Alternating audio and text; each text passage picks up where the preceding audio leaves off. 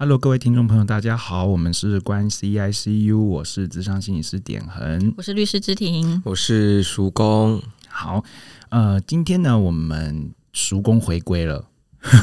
come back，没错，对他身体还算是个年轻还人，算是个年轻人，对，不像我，就是我完全的无感无感，好好惨啊，一点参与感都没有。好，我说还是不要有太大的副作用啦，会比较舒服一点点。我们今天会让芝婷来跟我们说一个故事，哦，由芝婷来跟我们做分享，那就麻烦芝婷喽。好的，今天的男女主角是长旭跟佩恩，他们是一对年轻的情侣。那因为有了爱的结晶，所以步入了婚姻，并且跟公婆同住。那结婚之后呢，长旭他还是维持他婚前的一贯作风，在外面应酬啊，花天酒地的。那佩恩她只是在家里照顾小孩，可是她却每天遭受到婆婆的言语还有精神暴力，因为婆婆觉得佩恩耽误了儿子长旭的前途，甚至认为佩恩她是为了绑住长旭而故意怀孕，所以时常对着佩恩的面说佩恩是狐狸精啊、不正经的女人啊，想要来分他们家财产等等的。佩恩她为了小孩百般的忍耐，然而有一天长旭喝醉回家，佩恩念了他几句之后，竟然遭了长旭呼他巴掌。那伤心欲绝的佩恩，她提出了离婚还有小孩监护的要求。没想到长旭他竟然不加思索便同意了佩恩的条件。两个人离婚之后呢，长旭他对于小孩不闻不问，探视跟抚养费都是相当的随性，有一搭的有一搭没一搭的看，有一搭没一搭的给。佩恩觉得这个爸爸有跟没有是一样的，所以希望小孩能够有一个新的人生，因此提出了改姓的这个要求。可是长旭跟家人觉得这个小孩是他们家唯一的男丁，唯一的命脉，怎么可以随便跟别人姓呢？因此拒绝了佩恩的这个要求。哇哦，真是好个温柔啊， 温柔啊，佩恩吗没？有温柔的 肢体，哦，对温柔的旁白， 是因为故事比较那个高潮起伏一点。 对啊， 对，这就是一个年轻小情侣的故事。哎长旭家很有钱，是不是？长旭家很有钱吗？我觉得他不应该没有到很富有了，但就小康这样。那他凭什么这样啊？真他的是凭什么这样？凭可能就是有爸妈吧。 就是一个爸宝跟妈宝，对，完全的爸宝跟妈宝。是的，就是点恒是妈宝吗？我是，怎么说呢？我们嗯什么事情都一定要回家问一下家人啊。喂，妈妈， 你觉得我现在跟女朋友应该要去 看电影，还是应该回家？ 可是如果说如果说妈妈能够给出好的建议的话，是不是也不错？是啊，所以一定要不不能让另外一半知道我正在问妈妈的意见。妈妈不会觉得你很烦吗？ 不会这妈种妈小事都要问我妈妈通常都蛮开心在参与，就是小孩的就是感情世界的吧。啊哦。我呃突然想到一件事情，就是那天我就在咨商啊，一对情侣进来，然后那对情侣他们就在讲一讲，然后他们就说，就是男生就说了一句话，就说：“我跟你讲啦，我们现在那个样子就像叔公讲的那样啦。”然后我就吓一跳，我以为他们有听我的节目，你知道吗？然后结果不是结果不是，是哦是真 的叔公，就是在他们的生活当中，叔公真的扮演很重要的角色，当然啦，对叔公存在感很强的，太强大了。对，太不要想要就是抛下我 们，对对对对所以对他们呃，长旭跟佩恩，应该说长旭啦，从小可能就是没有离开过家里，所以跟爸爸妈妈的依附关系还蛮紧密的。嗯哎、那之前如果说一个没有离开过家里的对象，嗯，对你来说会是个扣分的条件吗？他跟你说，哎我从来没有离开过家里，我很孝顺，我很爱我的家人。嗯，会不会成为扣分呢、我我觉得应该是他跟家里的依附关系是怎么样。他如果因哦为都没有离开过，我觉得都没有离开过家里，不一定会是妈宝或爸宝。对，但是我没办法接受妈宝或爸宝，就是 了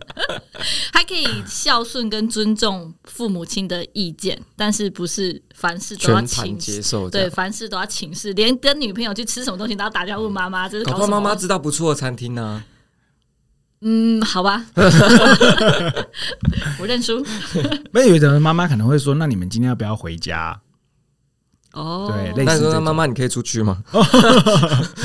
我我我我我妈妈，我行李帮准备好了，你可以先出 去。太过分了。我我前两天才跟这在座的两位男性说，如果我有儿子，我一定会把他赶出 门，不想跟他儿子非住常过分。对啊，为什么？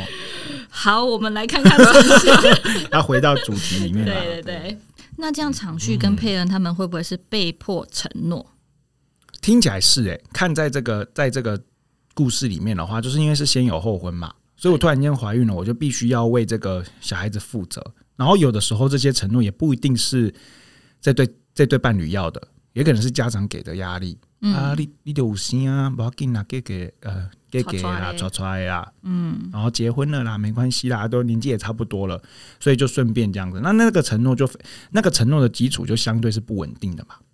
就是它这种不就是算是承诺，他就不算是承诺，他就算是、嗯长旭，他才还是依然维持他像没结婚一样。是是是，看起来是长这个样子。如果以这嗯个故事来说的话，因为这边写故事里面是说，场序婚前就常在外应酬跟花天酒地，婚后维持一贯作风。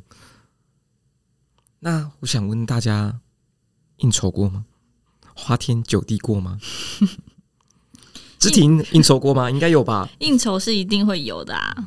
对，因为应应酬的形式也有很多嘛，不一定是喝酒就要应酬，有时候出去吃个饭也算是应酬啊。所以，所以应酬应该是就是跟就谈公事就算应酬，还是跟工作的人一起出去就算应酬，我觉得跟工作的人出去就算应酬，跟同事出去就算应酬。如果对啊，我觉得是这样，就是虽然是出去吃饭，那多少都还是会谈到工作，嗯，对，虽然可能或者说带有目的性的吃饭，对嗯因为像我们就不会把，就讲他啊同样是吃饭，同样是喝酒，我们不会把跟朋友去吃饭喝酒当做应酬，我们会当做娱乐。嗯，对，所以对象不同，我们就会变成应酬，然后会有一点压力，对啊，可能跟对吧客户去吃饭就会把它当成是应酬，就是我们可能不想跟他吃 饭，但是我们需要跟他吃饭，但是非得要拿到他的订单就一定要哦就跟是他吃饭，啊、对，真的是对，这就是应酬。对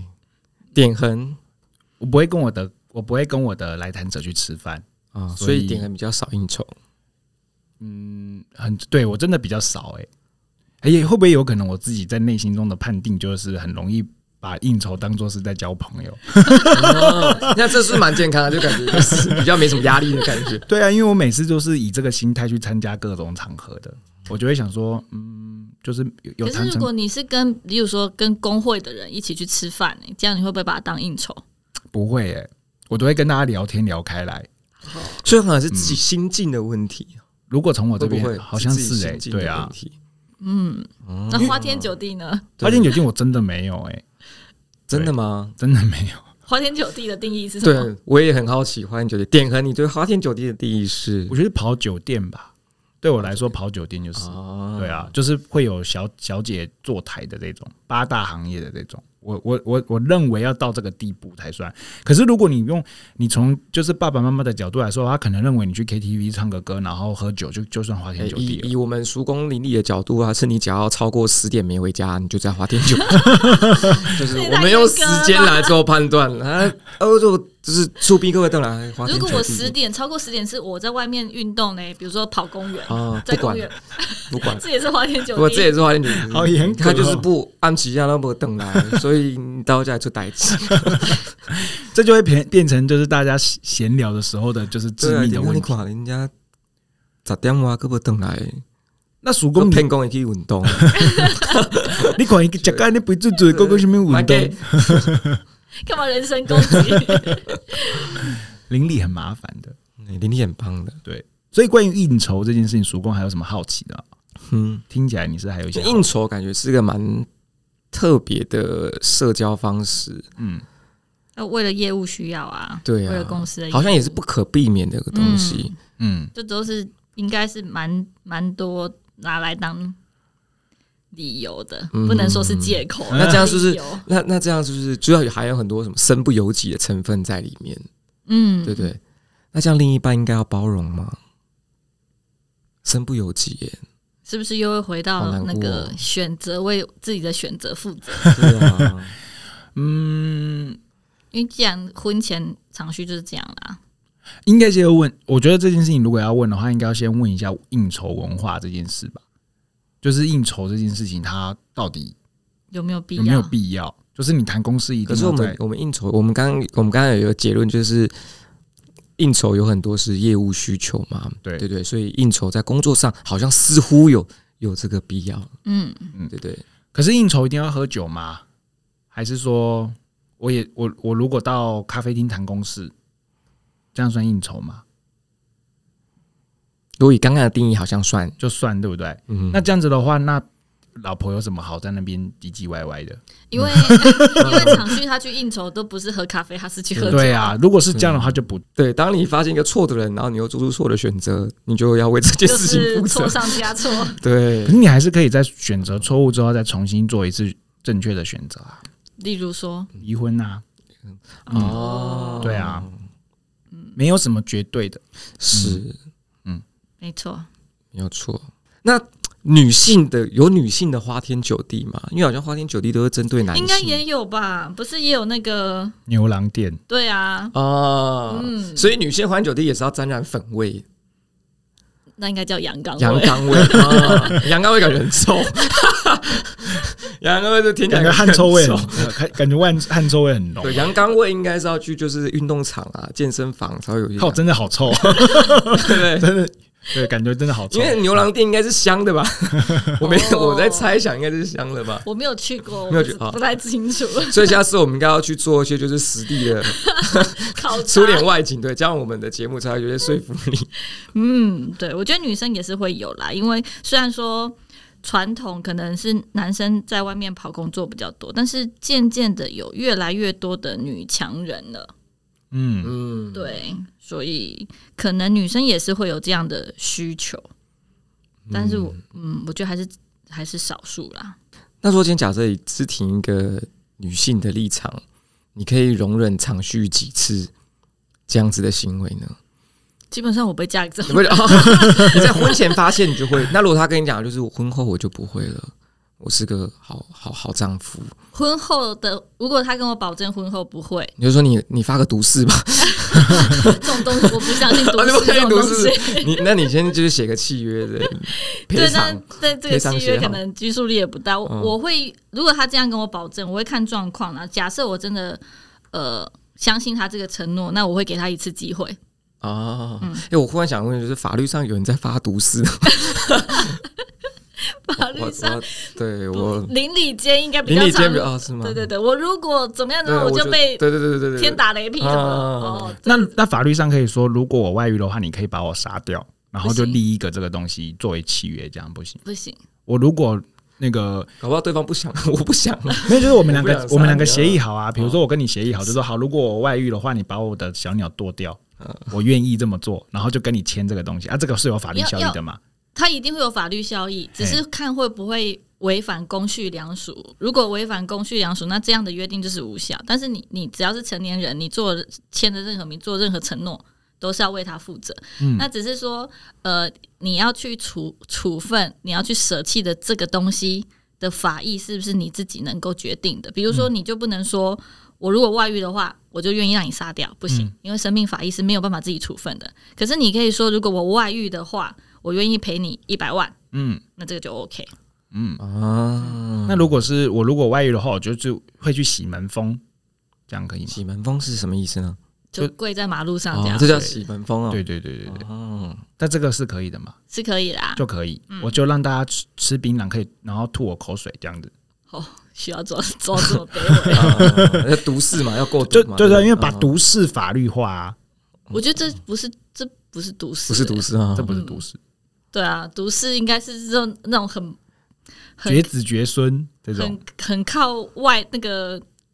就是不不可抗力的，啊被雷劈啊，或者是说走那这没那可以有，说我就中乐 透，这不可抗力。 这这是很好的事情啊。我就因为其实又可以外遇，又可以中乐透， 多开心啊！好偏差的价值 观哦。 对，哎、我们故事是怎么来？整个超歪的。故事整个， 对，要回到故事里了。对，所以他们是呃，因为他们没有做这样的约定啦。那我我想可能因为佩恩也他年轻，所以对于自己的选择，他也说实在当可能当下他也是因为有小孩，那没有想清楚自己要的是什么，对，所以这才这样步入婚姻。嗯，对，所以她婚后也是为了小孩有去做忍让啊，即使婆婆对她这么的无理，她还是为了小孩做忍让，甚至说她对于她也知道说长旭她常常常需要应酬，嗯所以嗯工作需要嘛，她也没办法去阻止她先生，只是说那天喝醉，那呃佩恩她就舍不得看先生，一直就是担心他的身体会坏掉，对，就抽烟喝酒的，担心他身体会有状况，所以才念了他几句，就就被暴力对待了。家暴要怎么举证？家暴要怎么去？验伤吗？对，我们通常都是验伤，然后呃，因为家暴的当下有可能大部分的情况啊，都是属于外人不知道，就是没有、嗯没有其他证人的部分。对，那顶证人的话，顶多就是家里的人。嗯，对，所以呃，在家暴的处理上，我们多半都是一定会有验伤单，对，然后去报警的记录，还有看看当下的家里有没有什么呃什么人这样。就像施暴者是不是就会有一系列的配套措施？就假如施暴者施暴后，他就拘禁他，不让他去验伤，对不对？也是是有，会也是有可这能，种对但除非他有办法把他关一辈子吧。啊、可是就是验伤，是不是过了一段时间就验不出来，还是要会看吗？要看伤多严重，哦，嗯那如果说我今天是个受，我是我今天是佩恩，我被呼了巴掌，然后我想去验，但是他又把我拘禁，那这样我好不容易逃出来，我去验却发现，有可能验不到。对，那怎么办？我可以再告他拘禁吗？可以啊，嗯，就可以告他那个妨害自由啊，啊，限制人身自由。嗯，这些都需要举证吧？对啊，那这样子当然我要怎么举证他管我？我好几天没出门了，我的指甲都没剪， 我我胡子都没刮，可能可以有一些人证，对不对？对，诉讼上最难的部分就是对啊，这好难举啊。对诉讼上最难就是举证，所以很多情况即使不起诉，就检察官觉得不起诉，并不表示没有这件事，而是因为证据不够。哦，哎对，好难过。妨碍自由要怎么举证啊？妨害自由，呃，就你看门口监视器都没拍到我出来， 可以这样吗？那我就把自己关在家里一阵 子啊。他动不动一天两三天两头都说他妨碍自由。对啊， 我我们比较常看到的妨碍自由，我我讲一个蛮有趣的例子好了。但是这那件最后是不起诉的，就是一对夫妻，那他们也是因为先生外遇了，那太太就不高兴，她就把家里的铁卷门的那个遥控铁卷门的那个代号换掉，所以她先生那个遥控器是打不开铁卷门，所以有一天先生要回家，但他进不去，所以他就一怒之下就去告他太太妨害自由。哇塞，对，因为他觉得他没办法回家，他的自由被限制了。 啊，对，那那次开庭的时候，检察官就问说：“你不觉得你人在外面比较自由 吗给他就要好说，好笑可是我是个爱家的男人， 可以这样？”他是他是没有说他是爱家男人，他是说那个房子是他的。哦。对，那这样算侵占吗？呃，这这算不算侵占，又会有另外一个问题啦，嗯因为本来。要看占有的那个人，他有没有想要把他的占有的这个意思改成所有，就是我们甚至说的哦对，以此有为所有，但他太太没有啊，他太太没有这个意思嗯啊，对，所以那另外一种呃比较常听到的妨害自由，就是例如说呃当着对方的面把他的车轮给刺破，哦让他没办法离开现场，对，这叫对物的强制，或者是说把把你抓住不让你离开，嗯，嗯，这就构成妨碍自由。使人行无义务之事，嗯，就是妨害自由。哇，点要小心一点。。你怎么样？你要刺破我的轮胎吗？哎，举证不了。对所以呃，因为佩恩就他们就故事上看来，就是可能比较难去证明说他有没有被妨害自由 对，但对是他可以去验伤去说长旭家暴。可是哎针对婆婆的部分，她也可以提家暴。婆婆也有家暴、啊，不过也可以家暴，对，因为言语暴力也可以家暴。对，因为我们所谓的家暴不是只限于身体上的伤害，哦，你精神上、经济上的都算是经济上有那种不给你钱，对也算是对，但是前提必须是他没有谋生能力，然后他完全仰赖对方的经济资源，这哦样对方不给他钱，才能说是家暴。嗯对，那如果他自己其实有经济能力，他只是不想出去工作，不好意思，这不是经嗯济，嗯嗯嗯。对，这不算家暴。那精神暴力的话，像语言这种，就是要透过录音，对不对？对，透过录音，密录这种，啊，这好难哦，所以因为这样你就要诱导他骂你，有可能他他不需要诱导，就每天就自然而然的哦会冒出这种、嗯，对固定的台词。那这样又会不会又变成妨害秘密？呃，基本上妨害秘密是指就是无故，然哎后要去呃侧录人家的隐谈私？话嗯嗯嗯谈话活动。对对对，嗯嗯嗯重点是无故、啊。但是举证是有故，对嗯嗯嗯，所以大家随时要把手机准备好，放在心上。嗯，好难。我觉得法律的事情真的是会有很多，就是可以至于是不是无故，对啊啊呀、还是要去衡量这两个法益的轻重啊。对啊，因为你看哦，比如说，嗯，假设假设我真的没有那个意思，然后可是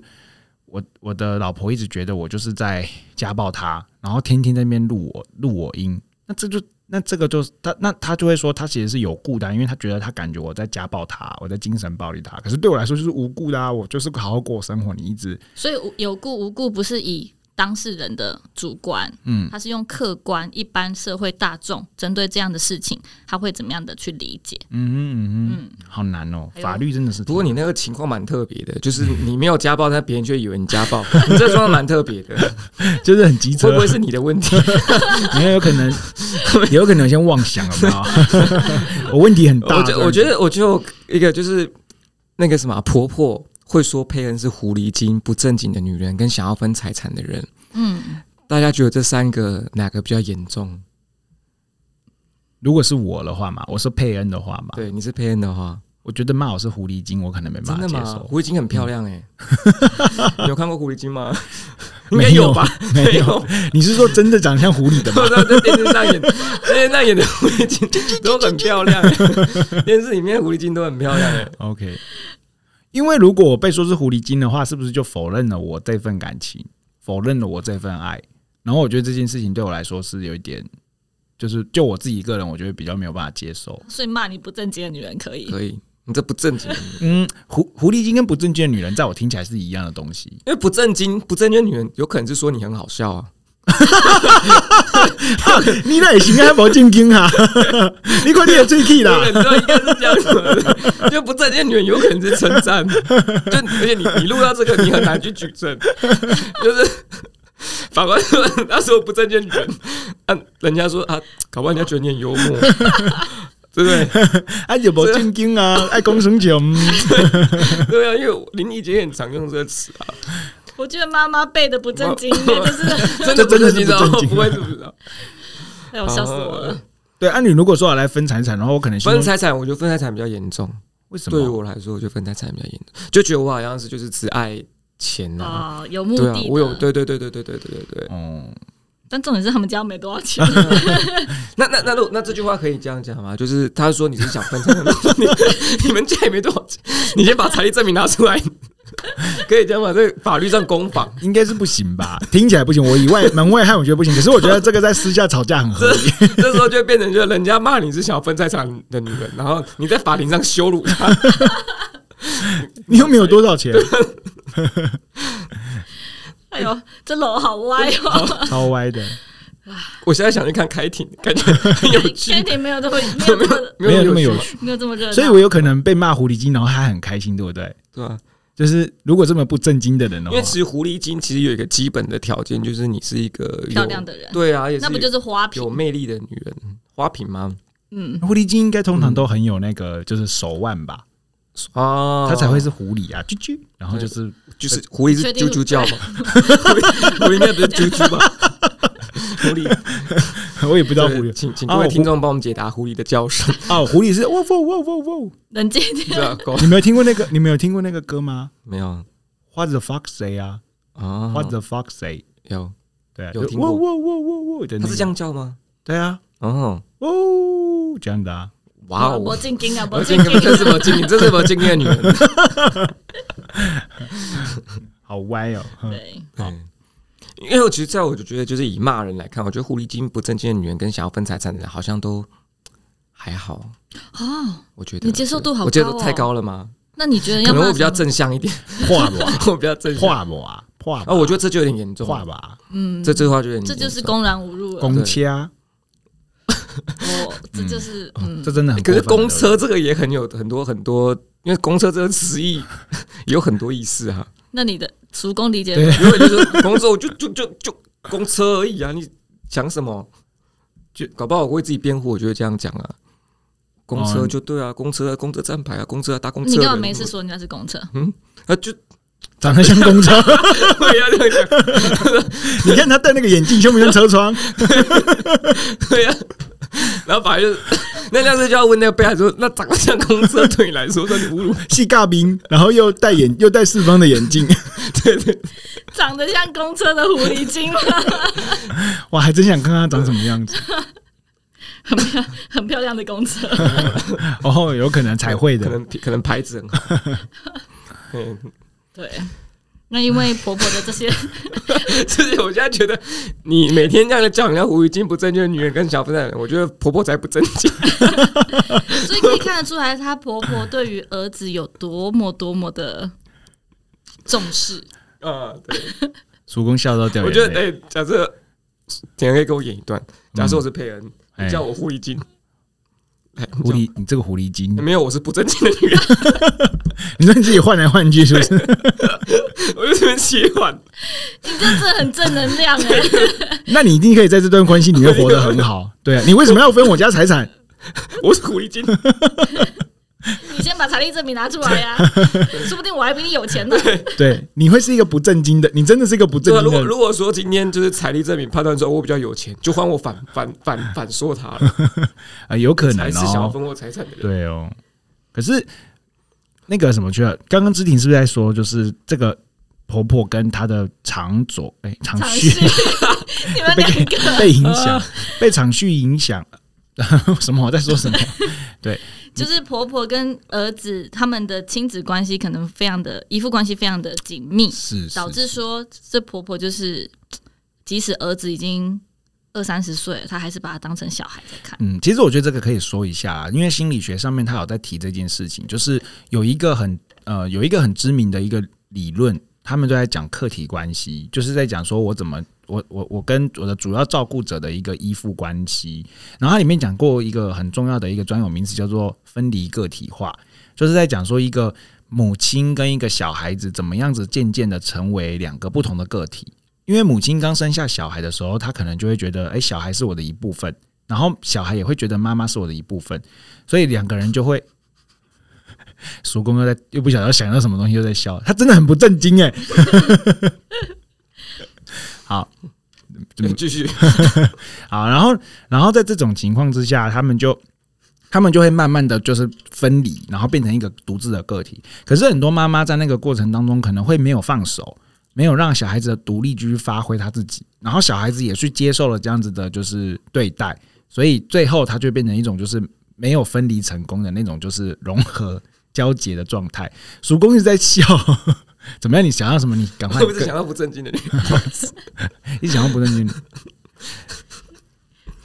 我觉得这很有趣，你觉得是有趣的。就是那对，嗯，来我们 继续，抱歉。所以他们，所以我觉得听起来长旭他在这个分离个体化的过程当中，跟他的母亲其实是没有分开来的，所以他在里面有很多这样子的。 叔公，我觉得我们是不是应该暂停一下，让你笑够？ 我觉得不影响。你就如果是妈宝或爸宝，那是不是他们的分离是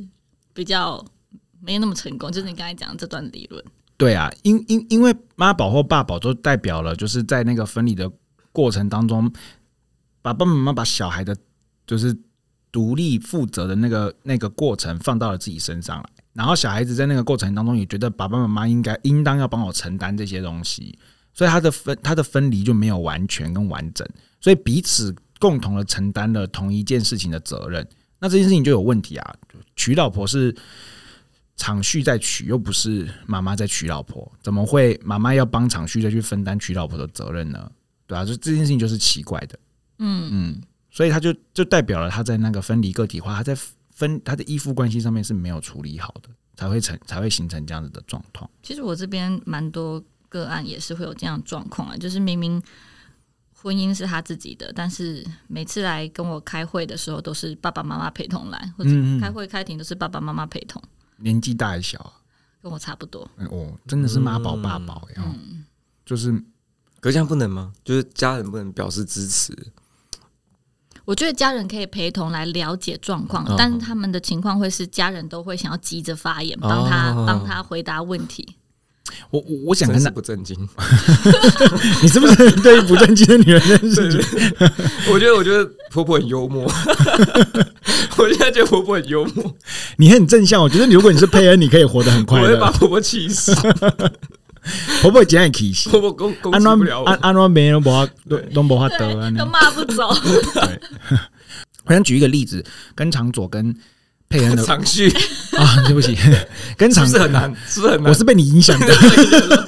跟厂旭还有佩我恩是，被媒体影响。跟跟跟今天的故事主角有点相似，就是他是一对夫妻，然后他夫妻来的时候呢，老婆就是一直觉得就是婆婆针对她，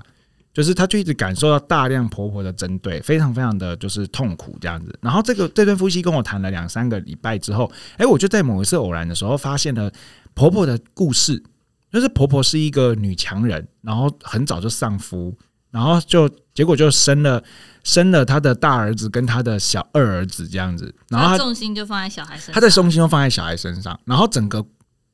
他的那个带这个小孩的过程啊，大儿子就一直呈现一个就是嘖亲职化的父亲的那种角色，就是他很像婆婆的老公，就是心理位置上面很像婆婆的老公，所以她一旦结婚之后，这个婆婆她一直觉得自己的小孩被抢走，她一直觉得。就是她的她的她的老公不见了，她的小孩被抢走，可是她她的敌意又没有真的表现在我的这个个案身上，他就会一直不断的在里面，就是呃实验呃实呃三性 day 啊，然后找麻烦啊这些东西。然后我的我的个案就非常的痛苦在这个里面。诶，可是，一旦我把这个东西点破了，让他知道了，我跟他讲说，诶，你看你的你你们家里面的这个声音就是来自于哪个地方，你现在可以去把它关掉了。这个时候你去把这个声音关掉的时候，一切就不太一样了。对啊，所以我觉得，如果就以场序跟佩恩的这个状况来说的话，我觉得他们就应该要去了解一下，就是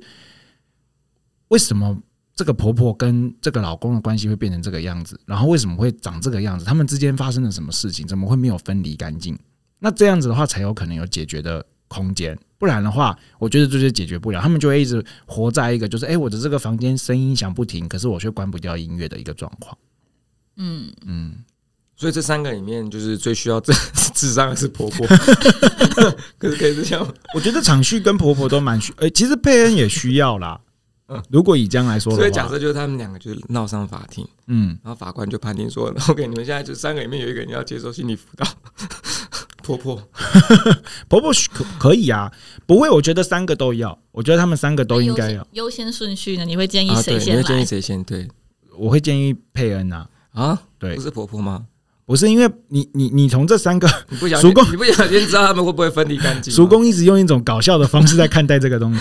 没有，因为因为这三个，我从我的角度来看的话，我会我会觉得这三个里面最有可能动的是佩恩，啊，就是他对于自己的了解，感觉是最有可能松动跟最有可能了解自己发生什么事情的。嗯，对，可是这个婆婆跟跟这个就是场序来说的话，我觉得他们不是不行，可是他们感觉动机是非常低的。年纪越大，智商的效果是不是越差？啊，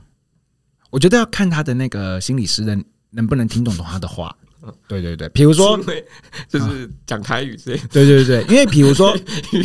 不是我跟你讲，比如说不，比如说婆婆现在跟叔公谈绝对会失败，因为她因为叔公就已经觉得婆婆是个不不正经的人，他就觉得她很搞笑。对对，没有，所以我觉得不会哦，不会说年纪大的人就不行。我觉得呃，应该要看心理师这个这这个工具因为我们常常就说心理师在智商里面其实更像一个工具，那表示我这个工具不符合长辈，那我可能就要换另外一个合适的。那如果是我的话，我可能跟长辈还可以，也可能不行，就是要看看我是不是能够理解他的状况，才有可能去协助他看见他的东西。可是你理解他，不代表他愿意改变啊。嗯嗯，嗯，所以在这个东西就是我刚刚提到，就是如果你已经你一旦发现了这些东西，你就多了一个选择的可能性了嘛。哦比，如说我已经觉发察之后有没有要？对啊，你有没有要调你有没有要去调整啊？你没有要调整，那一样啊，那你就为你自己的选择做负责嘛。你就已经知道现在的那个声声音是来自于你的，但他手很机享了受跟儿子之间的依附关系，他不想跟儿子分哦开，嗯嗯，那那那就这样吧，但儿子想对啊跟他分开。那就要两个人一起来谈，因为一定会有一个方式去让就是彼此知道，就是这个不是抛弃，因为因为妈妈会在这个过程当中解读这件事情叫做抛弃，嗯，可是儿子不是这个意思啊，那你就要让两个人坐下来，然后好好的去针对抛弃这件事情做进行一个讨论，就是妈妈你觉得的抛弃跟我觉得的抛弃是怎么样子，然后我们才有可能在这边达成一个共识。嗯，嗯，结果是妈妈跟儿子都不想分开，那只好配合对，自照己。片对啊，对啊，对啊，所以那佩恩也可以去看看，他觉得这样子的，因为因为其实，在传统的华人家庭里面，其实说不定这样子的还是蛮常见的啊、对，对啊，啊有的母亲，那、她就会变成媳妇熬成婆嘛。有一天，佩恩会变成另外一个这样子的婆婆，嗯，那就看你要不要跳脱这个轮回。啊，你如果觉得你愿意，你 OK，你觉得我的文化传统，我之所以长成这个样子，我就是因为被这个就我就喜欢，我就满意，那我就继续这样做就好了呀。 OK，好，哎、所以因为好像他们离婚后，最后监护权是在那个呃那个佩佩恩佩恩身上。对对，那这样子，如果像他们这样，就变成一个典型的单亲家庭嘛，对不对？对那这样双亲在家庭上的真的有这么重要吗？就真的都要双亲因为好像有很多单亲家庭也都就是呃小朋友可能也都过得很健康啊，或是什么，嗯，对。那双亲在家庭里面的功能性到底是什么？嗯，这是个好问题，而且我觉得这里面都会有很多就是选择性的解读啦，比如说就认为说家庭美满的夫呃呃美满家庭的夫妻就会教育出很好的小孩，然后单亲小孩就会有问题，就是这些都是其实不一定、欸，都是刻板印象像对啊啊，像郑杰的家庭其实蛮蛮好的啊、嗯，对啊，对啊，所以它其实不是这个样子。可是我们今天来谈，就是说，哎、父母亲可以提供什么功能的话，其实我觉得就会以两个小以两个角度来看。第一个就是他需要有当楷模的能力，好、就是我要能够让小孩子知道，就是说，哎、我是怎么样子做人的，我是是楷第一模，个好重要。楷模非有可常能是好的楷模，也可能对对，对。然后第二个就会是他一定要提供一些情感上的支持， 哎然我后想问一个问题，是我想说，就对知婷来说，你觉得一个好的，嗯，从母亲开始好了，好的母亲楷模应该是怎么样？好难哦。理先让我想中先让我想个半小时，现在大家想的就是半个小时起跳，一我 定要们我们先让点和吧。好刚刚的点问和先题继续是我我先想我也个想半讲小一下时。，。我也要想一下。对，所以如果是以楷模来说的话，以从心理学的角度来说，楷模有几种嘛？一种是我从观察学习、观察模仿，我看我的家长他是怎么样子长大的啊不。我我我是我是怎么样在这个长大我的？看我的家长什么样子，这是一个上帝视角。对对对对，我我怎我怎么在哎，长你大？这这是好，这其实是一个就是悬疑的题目，所以这时候我的角色应该是妈妈，就是外外婆，对对我是对妈妈的妈妈，对不对？你会很复杂，你我能不 能啊，所以我我是怎么长大的，然后我怎么学习，好，所以大家会看到，其实很多父母亲在学习在教小朋友学说话的时候，都是牙牙学学语开始嘛，一个字一个字教，对，那那个就会是一个观察模仿，一个一个楷模的一个教育。那这个过程当中，他也传递了情感在这个里面。所以他的他他在陪的时候，他会说：“哎，你看这是苹果，苹果。”哈，他可能会用这个方式。那这种也是一种情感的教育。他如果只是一般的听录音带或者是教学带，就没有办法达成这样子的效果哦，真的哦，嗯我都会放故事给我女儿 听。哦， 呃，哦， 这样可就是没有情感的。可是你们有，可是你们后续有其他的交流在啊，对啊，你们不会只对有啊，我们就睡着啦。呃，可是妈妈就睡，妈妈就睡着了，然后女儿继续听。 可是隔天可能会讨论啊，就是你们还会啊嗯在日常生活中讨论这些事情。我讲的是比较极端的啦，就像我之前提过的那个呃铁丝妈妈跟绒毛妈妈的故事嘛。嗯对，啊，就是不管这个猴子它选择铁丝妈妈或者是选绒毛妈妈，它长大之后，它都会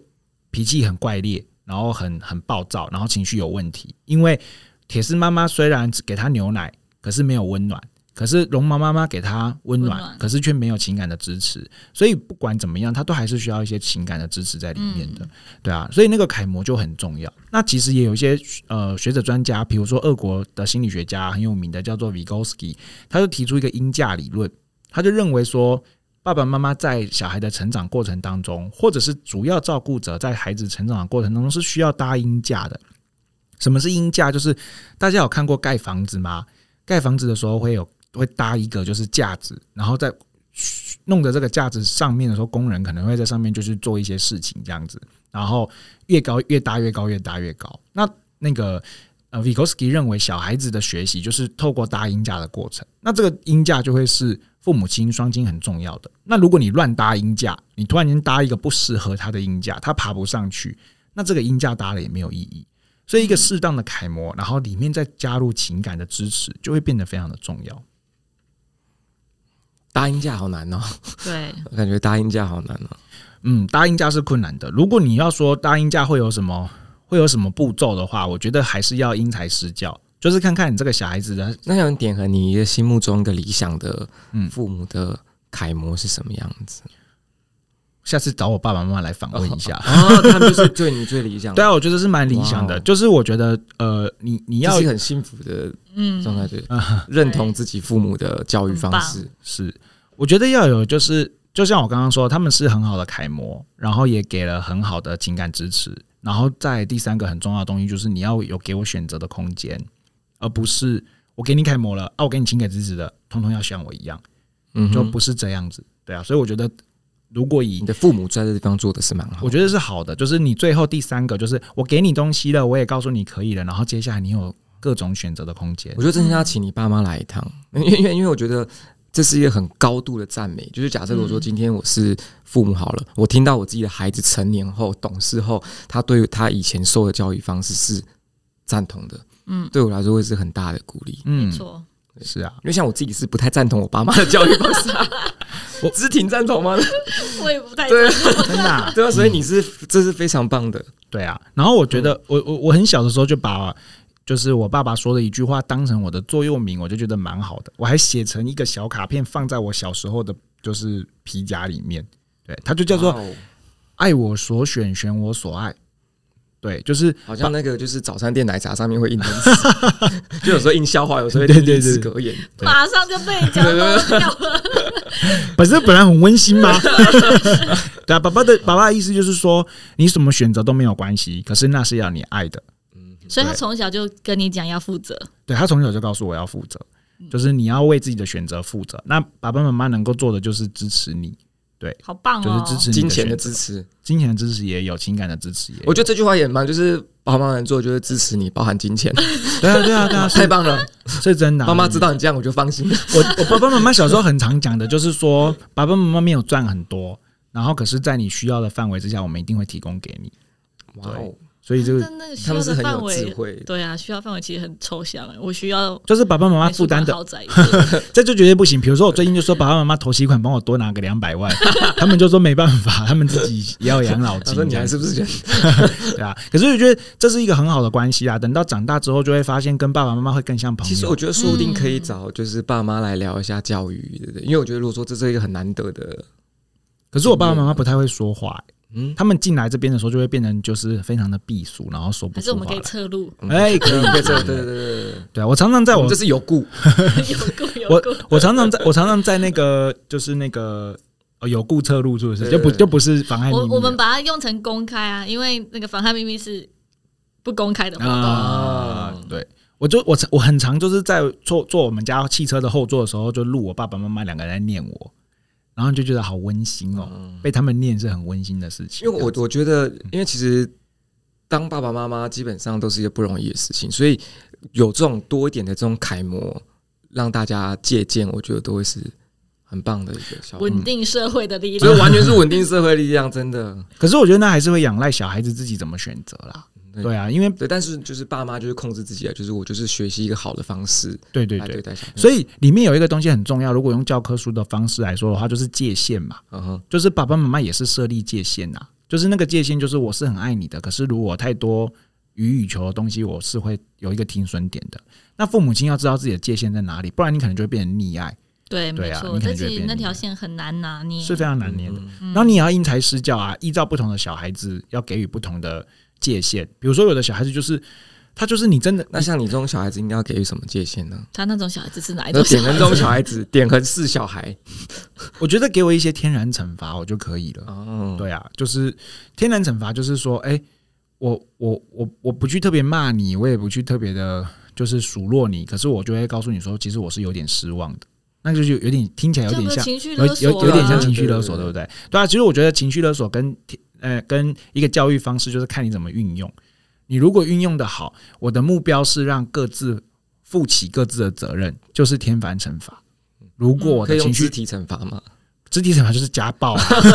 就要找肢体嘛。对对对。可是如果你，可是如果你今天说出这句话是要你来帮我承担责任，你就是情，那就是情。绪勒索。嗯，对，我觉得这是有一个很大的差异在里面。对我，我之前就是我现在小孩在练钢琴嘛，在学让他学钢琴。啊，那这个阶段的小孩他，因为钢琴他对他是一种。他还没有突破那个瓶颈，所以他要练琴，他是会困扰，他是会排斥的。嗯然后我啊上好次可就怜无意， 嗯，我上次就无意之间跟他就是脱口而出说：“哦，你不练钢琴，老师会很难过。”讲完之后，我马上意识到这句话是不对的。嗯，啊对，我我就跟他说：“嗯嗯，好，你要不要练？就是你你要说老做自师己难过的啊是他事家的事， 对，对，我就发突然意识到自己这句话其实是情绪勒索。是是是。嗯，可是如果孩子在那边的感受到的是说，哦我、我这样做的话，我可能对不起自己，然后我可能也会让喜欢我的人失望，我应该要做的这更样好。这要自我谴责到这种程度吗？没有，那那就目标是要更好啊。对啊，就不是自我谴嗯可责。是我觉得刚刚知婷做个很好的示范，嗯就是作为父母对自己的呃当下行为会有一个反思，哦，这好重要， 这是非常重要的事情，这当父母真的太难。太难了。对，嗯像我觉得我妈有的，呃以叔公这 以叔公这身份讲到我妈， 这是辈分一下跳很高啊高。很高。 对对对，因为我们我妈也是一个会道歉的家长，我觉得这是蛮棒的。嗯对对嗯对，会道歉就是不管怎么样都是让小朋友知道你也有可能会做错，对这都是没很错好的事情。是，所以这也是一个很好的楷模。嗯嗯嗯，所以婆婆该道歉要道歉，嗯会不会有点困难对？ 对，所以双亲其实呃，应该说有有些可能会妈妈她会兼父职，嗯，所以如果是单亲，但是她同时把这两个角色扮演的很好，这样哦那对好小孩、辛苦哦。对他这样应该是很辛苦。那这样对小孩的成长是不是会影响比较小？可是我们会提一件事情，就是说，如果你的这个东西它隐藏着就是嗯、不和谐，那你可能会出现家庭的一个代罪羔羊，嗯然后那个代罪羔羊就会是。你就会看他就会看起来好像生病有问题，可是其实不是，是你们整个在分工上面没有做好，导致那个每一个分工没有做好上面的一些隐忧，全部累积到那个代罪羔羊身上去，这样子。嗯嗯嗯，比如说一个呃事业心很强的父亲，跟一个就是呃就是非常支持她老公的妈妈，那这样子的家庭，然后赚进了很多的钱，住的很好的房子，然后给了很好的生活环境跟教育水平，可是这里面就忽视掉了照顾小孩情的情感的这一块，那这个小孩就会变成这个家庭的代罪羔羊，就是心我们就会说这个问题不只是不是小孩子，然后小孩子可能就开始到处外面闯祸，出很多的问题，那我们就会说这个问题不是小孩子自己造成的，而是这个系统造成的，就是爸爸妈妈的分工出了问题，可能就会用这个方式来解释。嗯，我我忽然有一个想法，就是好像我们大家都会期望自己的小孩以后要做什么，要成为什么样的人，对，然后但是好像在问这个问题的之之前，一定要先问自己要成为什么样的父母，是我们才去觉得就是小孩子应该要成为什么样的。是，而且因为人啊，大部分都还是比较本位主义的。嗯，我我我我也是很慢哦，也是在这几年这一两年间才那突真然，的很 慢呢。对我也是在这一对很慢很慢，真的很慢。我毕竟年纪很大了，我也是在这一两年间突然间发现一件事情，就叫做我爸爸也有生涯抉择过。嗯，对啊，我觉得这件事情也是让我很惊讶的。就是就是不应该那么惊讶，可是突然间很惊讶，就是哦，原来爸爸也走过这一段。比如说，他当年如果没有来高雄，他当年没有去台东，没有怎么样子，就是任何一个差，就是生涯上面的决策，都可能会影响到我们后续的发展，对啊。可是那些东西都是没有被关心到的，就是我觉得大部分的人都没有关心自己发生了什么事，所以我还是很鼓励大家做自我探索的。嗯嗯，对，因为其实像其实针对这个故事啊，就在表象里面是呃那个什么呃长续场序跟那个佩恩的之间的事，但是我们探讨了很多是呃关于家长跟孩子之间的问题。嗯，对，当然因为这对家庭都是一个很重要的一环。嗯，嗯嗯嗯，就是原生家庭，他呃他们之所以会有这样的状况产生，要去探索他们背后，嗯，冰山下我们没有看到那一块，对是这么说吗？是是是，嗯，没错。因为其实就像回到刚刚我们讲的，就是父母有其功能性，但并非不可替代的。对，然后可是呃，在传统上，大家都会觉得就是呃，有父亲有母亲就是一个健康的家庭，嗯，但一事个实完上整的家庭，对，但事实上不然，有可能这样子反而不完整，就看似完整，但实际上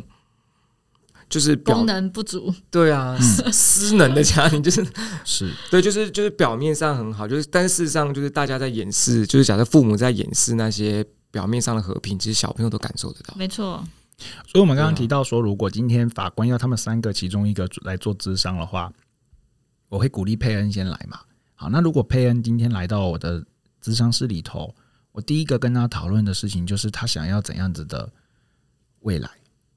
哦，他想要过怎样子接下来的生活，然后，然后接下来就要问他说，那如果是比如说啊，比如说打比方，他的目标是他希望长续可以变好，那我就会跟他讨论，就是这件事情的内控跟外控的多寡。嗯，因为如果你要做的事情是改变，没办法长内续控，嗯没办法内控，我就会跟你讲说，你这个目标设立，我们是不是要调整一下？好，那如果你今天是说，好，我想要过得更好，那你可以做到哪些东西让自己更好？现阶段对你来说，做到最好的事情是什么？好，我可能要去一份工作，我可能要好好的照顾我的小孩，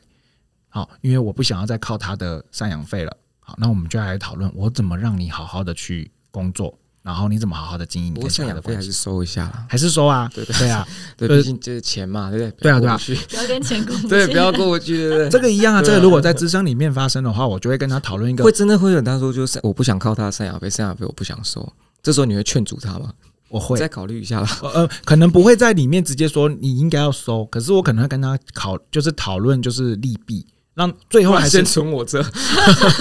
我会被告，好不好？ 非常没有伦理的心理师，我可能还是会鼓励他去判断这件事情的利弊是分什析么。利弊给他，最后让他自己决定，，对，然后如果有必要的话，我觉得就是呃呃，在咨商室里面最重要的事情就是找到正确的方法。那我就会说，那你要不要找律师？对，那我我可以就是推荐知庭给你啊，类似这样子的方式，在咨商室里面要找到一个合适的方法。然后，所以如果今天佩恩进到咨商室里头，我一定会跟他重新确认他要过的生活是什么，然后他能够做什么，然后有没有效果。嗯，这个就很重要。 所以还是要请，还是要去跟智障师谈一下会比较好。嗯，我觉得心理师的心理师的功能当然是在这个地方会有发挥，对可是你说大家有没有可能在自己的生活当中悟到这些东西？还我是觉得还是有有可可能能啊，对对对对啊，对对啊。所以如果你真的是卡住了，就欢迎你到咨商室里头去讨讨论。然后，如果真的你自己有一些想法，或者是听了这一集之后你自己有些新的觉知跟觉察，那我觉得也很棒。那我们就去对对对落实看看、执行看看这样子。啊，也欢迎大家跟我们讨论。好，今天呢，我们听了场序跟佩恩的故事，然后我们针对了家庭暴力啊，然后针对了亲子教养，针对了男女之间的分工去做了一些讨论。那我们中间呢，也有呃一些各自价值观的一些分享啊、那这个都不代表就是说按照这样子的话就是对的或错的，那大家都有一个选择的空间。如果大家对于我们的节目有什么样子的建议，或者是想要讨论什么样子的主题的话，都欢迎你在我们的 IG 或者是 FB 上面留言，让我们知道哦。那我们今天的故事就说到这边，我们下周见，拜拜，拜拜拜拜拜。